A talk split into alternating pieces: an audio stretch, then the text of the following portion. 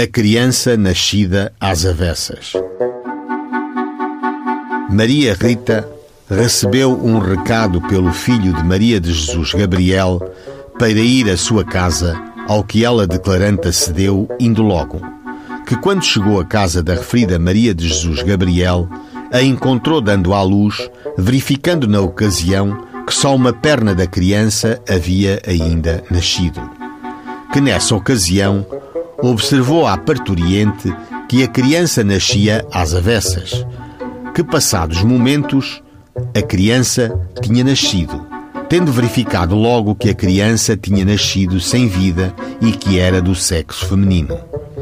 Que em seguida, e depois de a ter mostrado à mãe parturiente, embrulhou a referida criança numa toalha, tendo depois tratado da mãe da criança e deitado esta aos pés da cama.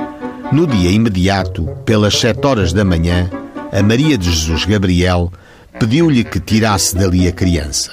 A declarante respondeu-lhe que havia no cemitério um pedaço de terra que não era sagrada e que era destinada às crianças que nasciam naquelas condições.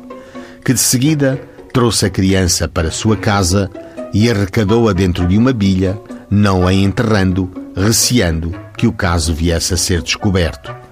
Que destas ocorrências nunca revelou nada a ninguém e declara estar admirada com tudo o que se sabe.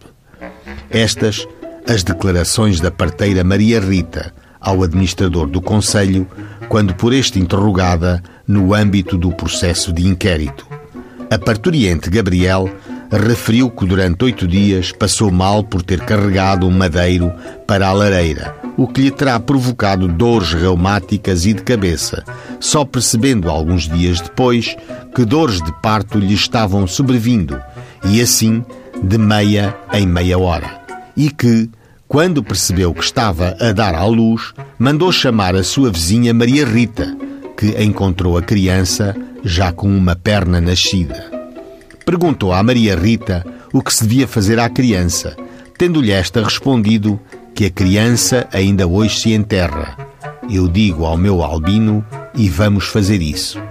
No dia seguinte, a Maria Rita revelou-lhe que não havia enterrado a criança por o marido, isto é, o albino, estar embriagado.